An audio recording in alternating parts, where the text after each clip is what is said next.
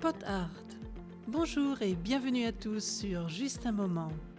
Je suis ravie de vous retrouver après la petite pause d'été. Avez-vous aussi pu profiter de quelques jours de vacances? J'espère en tout cas que vous êtes en pleine forme pour attaquer cette rentrée. Avant les vacances, je vous ai décrit un monument situé à Paris. Il s'agissait de l'Arc de Triomphe de l'Étoile, qui a été commandé par Napoléon Bonaparte. Les noms des villes dont je vous ai parlé, comme par exemple Zurich, font référence à des batailles, victorieuses bien entendu. Aujourd'hui, nous retournons à Paris. Je vais vous raconter une légende assez macabre, vous allez voir. Nous sommes à la fin du XIVe siècle, sur l'île de la Cité, tout près de la cathédrale Notre-Dame. À l'époque, un pâtissier confectionnait de petits pâtés à la viande, que, paraît-il, même le roi appréciait, tellement ils étaient délicats et savoureux. Mais ces pâtés recelaient un secret macabre. En effet, le pâtissier les préparait avec de la chair humaine. Son voisin, un barbier, était le complice du pâtissier. C'est lui qui fournissait la marchandise, entre guillemets. Le barbier choisissait bien ses victimes. C'étaient en général de pauvres étudiants sans famille dont la disparition ne serait remarquée de personne.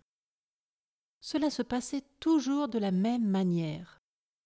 Le barbier égorgeait sa victime, puis il faisait glisser le corps par une petite trappe directement dans la cuisine du pâtissier. Celui-ci dépeçait la victime comme un boucher et préparait ensuite ses pâtés avec la chair fraîche. Ce trafic devait durer plusieurs années sans que personne ne se rende compte de quoi que ce soit. Un jour cependant, les hurlements d'un chien ont alerté les voisins et la maréchaussée, qui était la gendarmerie de l'époque.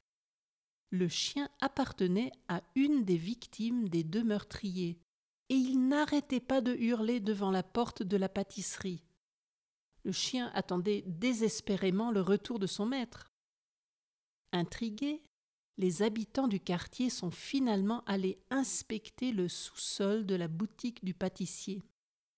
Là, un horrible spectacle s'offrait à leurs yeux. Et puis cette odeur nauséabonde les voisins étaient choqués. Cela se comprend. Les preuves accablantes ont fait que le pâtissier et le barbier ont été condamnés à être brûlés vifs dans une cage de fer. Finalement, leurs boutiques ont été rasées afin que plus rien ne rappelle l'horreur de l'île de la Cité. Je vous avais bien prévenu que cette légende allait être macabre, n'est-ce pas? Ne dit-on pas qu'il y a une part de vérité dans toute légende Je préfère ne pas trop y réfléchir. L'épisode d'aujourd'hui touche à sa fin. Je vous retrouve dans 15 jours, c'est-à-dire le 21 août.